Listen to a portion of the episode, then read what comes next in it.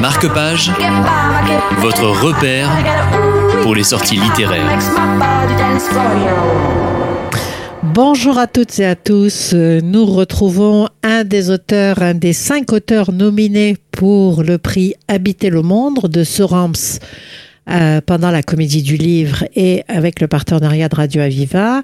Je veux parler de Maïlis Ademar. Bonjour. Bonjour. Bonjour Maïlis. Euh, écoutez, vous, vous êtes à Toulouse toujours? Tout à fait, exactement. Je viens comme- de descendre de la montagne. Voilà.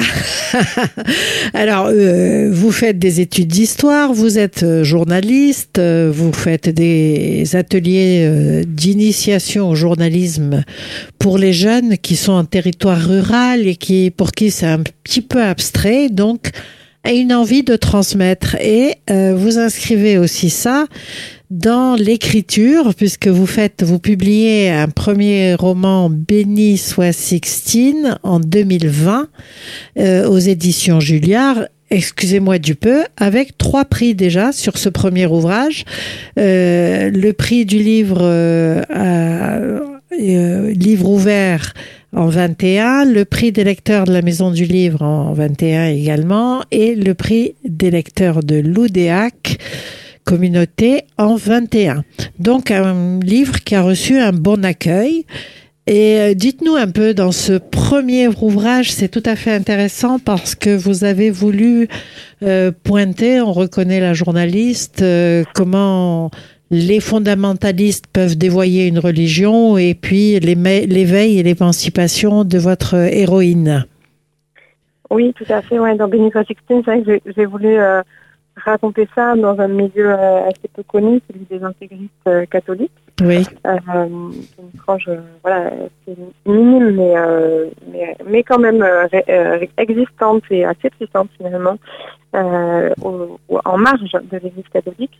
Et, et ces, intégristes, hein, comme ils se décrivent eux-mêmes, en brigade leur, leur famille nombreuse. Et donc l'histoire, euh, le roman raconte l'histoire de l'une de ces jeunes filles, Sixtine, qui a grandi dans, dans un milieu comme ça, euh, avec une vision euh, du bien et du mal très, très définie et qui ne peut Oui. pas bouger. Et où elle-même grandit dans cette peur du, du péché et avec énormément d'interdits et très très peu de connaissances en fait du reste du monde. Donc Le elle arrive un- euh, devant un époux pseudo-idéal qu'elle espère idéal et c'est là qu'elle déchante et vous voyez un peu ce chemin de croix euh, et aussi euh, une émancipation. Donc c'est un thriller psychologique avec un récit d'initiation également. Donc un premier roman qui reçoit une belle, un bel accueil. Alors vous vous dites, euh, je continue, comment on reçoit comme ça des prix sur un premier roman?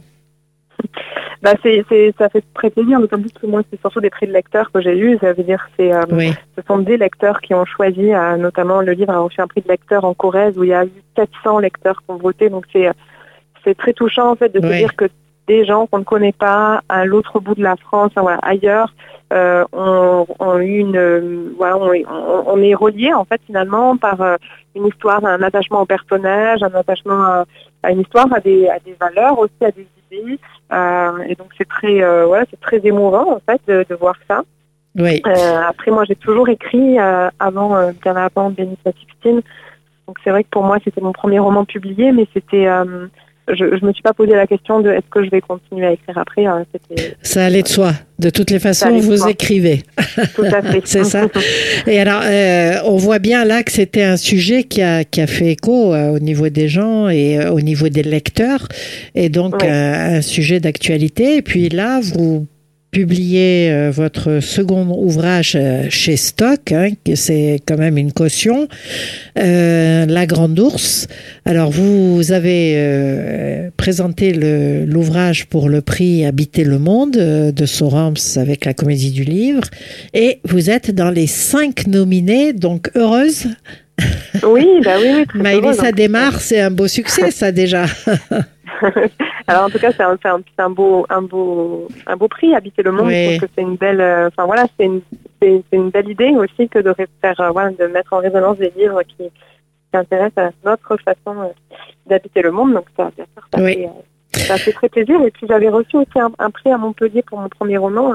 d'une association qui s'appelle Féminin Pluriel. Donc j'étais déjà Ah oui, je les connais. oui, à. Montpellier, voilà, j'avais rencontré ils avaient fait une lecture, elles avaient fait, parce que ce sont des, des femmes qui avaient, fait une lecture musicale autour de Benito Sixteen et euh, j'avais passé un, un très bon moment. Donc euh, voilà, je, Donc, pour une fois, c'est pas trop loin de Toulouse, parce qu'à Toulouse, on a l'habitude de traverser la France pour, pour faire des rencontres. Donc C'est la même région, c'est la même Voilà. région, et Voilà. donc ça fait plaisir aussi de tisser des liens euh, dans sa région. Euh, alors, euh, vous avez complètement euh, changé de, de cap sur un terme de thématique. Bien sûr, là, on est dans les Pyrénées. euh, c'est l'histoire de Zita qui va découvrir un, un ours, le cadavre d'un ours. Alors, je suppose que vous voulez évoquer la réintroduction des ours dans les Pyrénées? Oui, en fait, c'était euh, moi, c'est un sujet qui, qui m'intéresse depuis longtemps et ce qui m'intéresse d'autant plus, c'est la, la façon dont on s'en est emparé. Oui. Euh, C'est-à-dire dont à la fois euh, bah, les, les politiques, les éleveurs, les gens qui ne sont pas concernés aussi, c'est-à-dire les gens qui vivent plutôt en ville et qui ont aussi un, un avis sur ce sujet. Donc tout le monde s'est emparé de ce sujet. Le sujet, on a fait comme un espèce d'étendard aussi. On voit là que le sujet a d'autant encore plus d'actualité avec ce qui s'est passé en Italie 30 ans, donc un, un ours réintroduit hein, qui a issu de, de parents réintroduits euh, comme les Slovènes qu'on a connus, qui a, qui a tué un, un jeune homme. Oui. Euh, donc c'est un, un vrai sujet, euh, parce que c'est une vraie question qui se pose, celle de quelle place on fait au sauvage et, et quelle place on fait à l'homme dans la nature aussi. Exactement, Euh, avec euh, les, éleveurs euh, qui sont confrontés, non pas intellectuellement, mais quotidiennement à cet ouais. équilibre. C'est vrai. Et c'est vrai que moi, j'avais très envie de, de mettre un petit peu l'idéologie, de mettre l'idéologie qui est, voilà, qui, est dans- qui, qui semble aller comme ça dans le bon sens, de dire il faut remettre du sauvage qui existait déjà et qu'on a, qu'on a détruit, hein, bien sûr, de mettre face à cette idéologie ben, la réalité de ce que vivent euh, les gens qui, qui sont sur ce terrain-là et qui le protègent aussi parce que euh, ces éleveurs ben, contribuent à la biodiversité, à la, à la protection des, des, des estives, à, à la biodiversité de l'estime. Et donc voilà, j'avais vraiment envie de, de, de rentrer dans ce monde-là et de donner une voix aussi aux éleveurs, à leur détresse, à celle que moi j'ai Oui. entendue, que c'est un monde que je connais bien. Et donc avec Zita, on va suivre ce- cette fille d'éleveur qui se retrouve en fait à la lisière de deux mondes, sa famille euh, d'éleveurs qui, euh, donc, qui, qui, qui survit de l'élevage transhumant et donc de l'estive et qui voit son troupeau attaqué par l'ours. Et puis de l'autre côté, euh, son amoureux euh, Bobo des villes qui lui voit l'ours comme un, une mascotte à, à protéger, à ne surtout pas toucher. C'est ça. Et on voit bien euh, comment on, on est quelquefois partagé entre les grands principes et puis le quotidien. Le- Complètement, le- oui. le Moi, reste- j'avais envie de me faire bousculer aussi avec ce livre, euh, de me laisser bousculer euh, par euh, voilà par ce que j'entendais, par les idées des uns et des autres, et par euh, par les par la réalité, mais aussi par les mythes, par les contes, par notre, histoire commune aussi avec avec l'ours, parce que c'est un sujet très complexe en fait notre rapport au, au sauvage et à la nature, et qui peut pas voilà c'est pas une, question de pour ou contre, de bien ou mal.